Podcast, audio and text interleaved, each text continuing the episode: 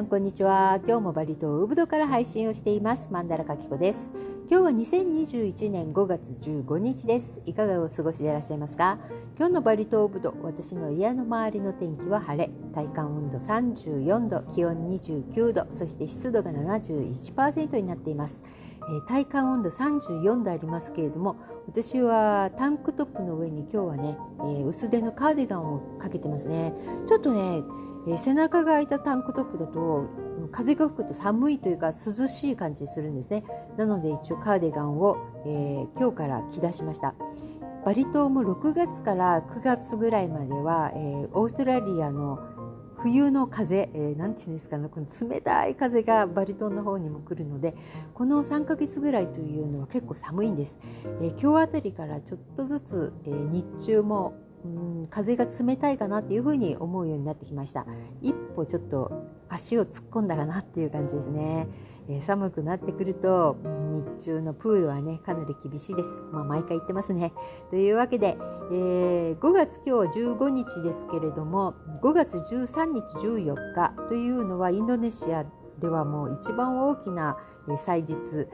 イドルフィットリーというものでした、えー、この日はね30日間の断食を終えたイスラム教徒の方々が断食明けでお祭りを行うということなんですね。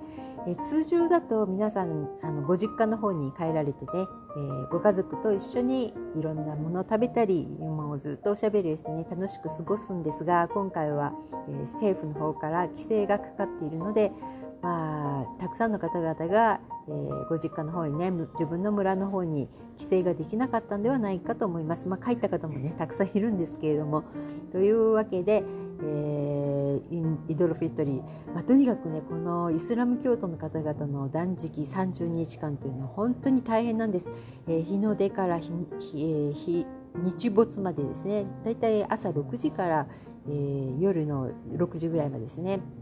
この時間帯というのは飲み食べがダメなんですね。これはきついです。30日間ですよ。しかも、えー、日の出になる前にご飯を食べなければいけないので奥様方はこれに合わせて、えー、料理をしたりそして子どもたちも全部食べさせてそして、えー、1日をね12時間を過ごすっていうのは大変なことだと思います。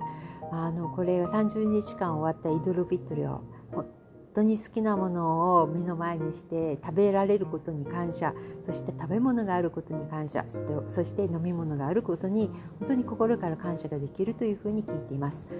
うんなんかね夜と朝が逆転してしまうような感じがするという方々もたくさんいますね。私はやったことがないので、うん、あの何とも言えませんけれども、えー、大変ね、えー大変な時期を30日間ですよこれを過ごされるイスラム教徒の方々も素晴らしい忍耐力だと思いますね。というわけでインドネシアたくさんのイベントたくさんの民族がいるわけですけれどもインドネシアというと皆さんは何を一番先に思い出されますか、えー、やっぱりねインドネシアといえばバティックです。そうなんです。私は昨日一昨日ですね。一昨日の日にえー、家から近く、えー、歩いて20分ぐらいあると、えー、のところにある、うん、名前なんだっけな、えー、リンドゥハウスさんというところに手書きバティックを習いに行ってきました。えー、習いに行ったんですが習うまで行かずに本当にね大変な作業をね経験してきたっていう感じなんですが、うん、あの手書きバティックっていうのは本当にねもうこれから握れないと思うぐらいこれ初心忘れべからずですね大変なことだと思います。慣れてしまえば、えー、まあ普通にねあのボールペンで紙に書くような感じで皆さんやってらっしゃるんだと思うんですが本当に言葉を学習するのと同じようにやった方々だけができる作業、そんなことだなというふうにとっても思いました。私は、えー、ローローの液をね、えー、チャンティンというペンの形をしたものに入れて、えー、自分が書いた、えー、下書きの上になぞっていくだけの工程をやってきたんですけれども、えー、もうこれだけでもまあ全然進まずになんて難しいんだろう。でも YouTube とかで見るとみんな普通にねさっささっさ書いていくというもう本当にねこれはねできるまでやろうっていうふうにすごく思いました。えー、そんなわけでね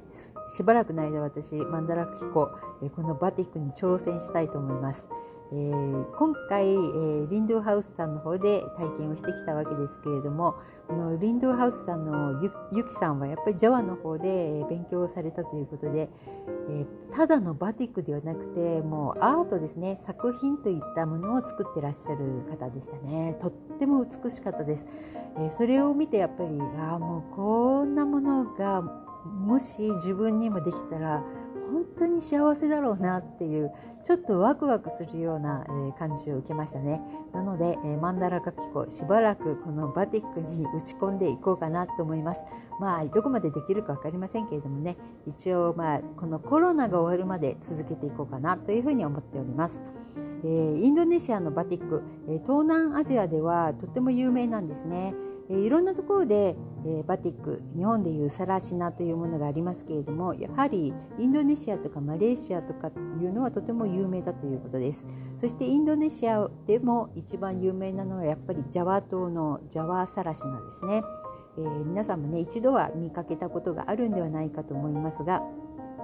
えー、これには、えー、私が今回体験した手書きのバティック手書きでねずっとこう書いていく手書きバティックがあったりあとはスタンプで押していくチャップと呼ばれるバティックそしてあとはプリントえー、印刷ですね。シルクスクリーンのようなああいった印刷で、えー、大量生産をねできるようにした、えー、こういった技術があるわけですね、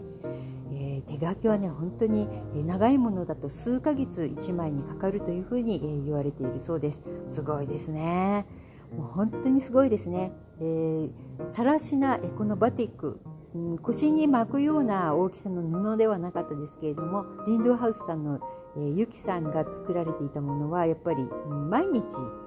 フルタイムで作ってるわけではないですけれども小さいサイズでもやっぱり、え、2ヶ月とかかかるものがあるというふうにおっしゃってましたね。とっても長い工程だと思います。私たち主婦はね毎日そればっかりをやるっていうことはできませんからもちろん子どもの面倒を見てそしてお客様の相手もしてそして新しい商品も作りながらね、自分のやりたいバティックだったり絵を描いてとかするわけですから、一日中それに、携わっていることができないのでやっぱりちょっと期間的には長くなるところもあると思います。まあ、あのバティックというのは本当にインドネシアでは、うん、子どもから、え、年配者の方までえー、愛されている商品ですこれはお土産とかいう感覚ではなくて本当にあの日常生活の中で取り入れられているという感じを受けますね。例えばジョコビ大統領とか政府の方々そういった方々が公式な場所で公的なところでね、えーうん、こう着る洋服というのはこのバティックを使ったものをあのつけてらっしゃる方とっても多いんですね。ジョコイ大統領もしょっちゅう着てます、えー、バティックのシャツを着ている時はネクタイも必要ない、えー、そのぐらい、えー、清掃として認められているものなんですね。えーまあ、日本で日本でバティックインドネシアのバティックが好きな方っていうのは多分柄的にはとっても好きなものメガムンドゥンだと思うんです。えー、メガムンドンというのは雲のね、えー、形だけを、えー、ずっと描いていくものなんですけれども何層にもこう色を分けてグラデーションをつけたこのメガブンドン。これはまたねとっても素敵なんですね。こればっかりをコレクションされている方も多いんではないでしょうか。で私も、え昔ね日本の方に卸していたので、えこうちょっとねグラデーションが浅いもの例えば4色ぐらいのグラデーションのものから、えー、7色ぐらい、えー、7段階ぐらいのグラデーションのものまでねたくさんあるんですけれどもそのグラデーションの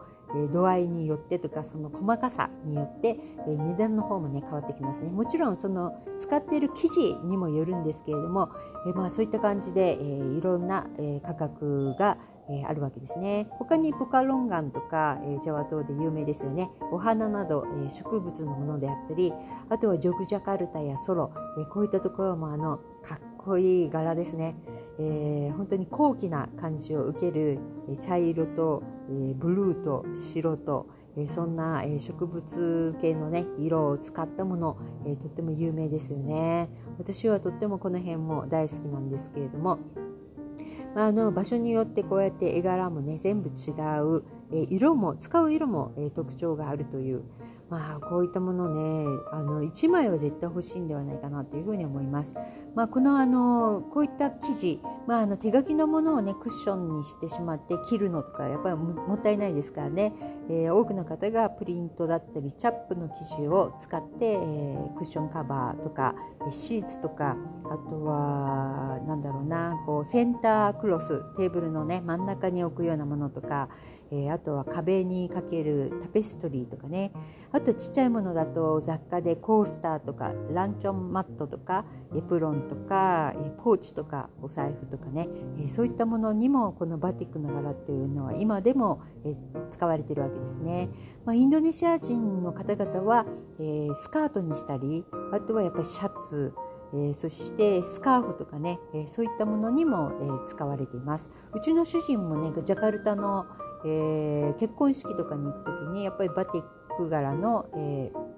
バティックの生地で作ったシャツをね自分でオーダーして、え、持ってったりとかもしていましたね。というわけで本当にこのねバティックっていうのはお土産品と思われがちですけども実際に実用品として、えー、まだまだインドネシアで使われている本当に国民的アイドルみたいな感じなんです。だからこれは、えー、ただ単に生地っていう感じではないなっていうふうにとっても思いました。どちらかというとアートですね。本当に芸術作品そしてこのインドネシアのバティックで使われている技法というのはもうすでに無形文化遺産になっているという素晴らしいですね。私ねあんまり、えー、そこまでね考えて今まで生活してなかったんですが今回リンドハウスさんの方でやっぱりユキさんの作品や、えー、ユキさんとこうでね、えー、仕事をされているヌンガーさんとか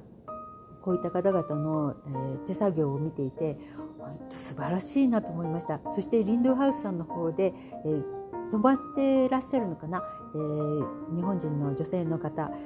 私と同じようにローローのね駅でこうやって、えー、書い書いていたんですけれどもものすごい美しかったです。もうアートといった感じでこれをねスカートにすることは私にはできないっていうぐらい美しいものを、え作られていました。私もちょっと目指せという感じでこれから本気で、えー、やっていきたいなと思います。ただ私にはねトラディショナルな、え、インドネシアスタイルのモチーフとかそういったものはちょっと無理そうなので、まあ、自分のこういった、えー、マンダラ書き子はねマンダラを描くのが、えー、趣味なのでこのマンダラをねいかに、えー記事の上でこのろうの駅と戦いながら、えー、作品をね面白い作品を作っていけるかっていうところに、えー、ちょっと着目してやっていこうかなっていうふうに思いました。まあ、なんかやったことがなかったことでしかもやりたかったことだし、えー今回やって全然もうできなかった幼稚園生のようなね、えー、あの結果になってしまいまし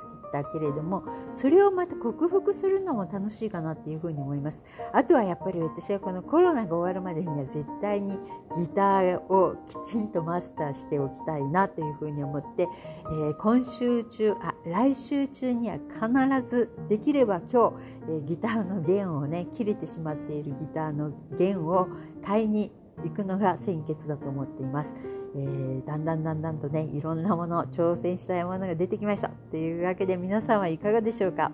まあ、まだまねもしかしたらね続いてしまうかもしれないいろんなウイルス問題、えー、ありますけれどもだからこそなんかこの期間にあの時にあれをやるしかなかったから、えー、今ねこんなに楽しい趣味になってるよとか、えー、自分の道になってるよっていうものを気づける時かもしれないですね。えー、私は着々とそういった道に進んでいこうと思います。というわけで、えー、今日はこの辺で失礼いたします。またお会いしましょう。それではさようなら。またね。バイバイ。バイバイ。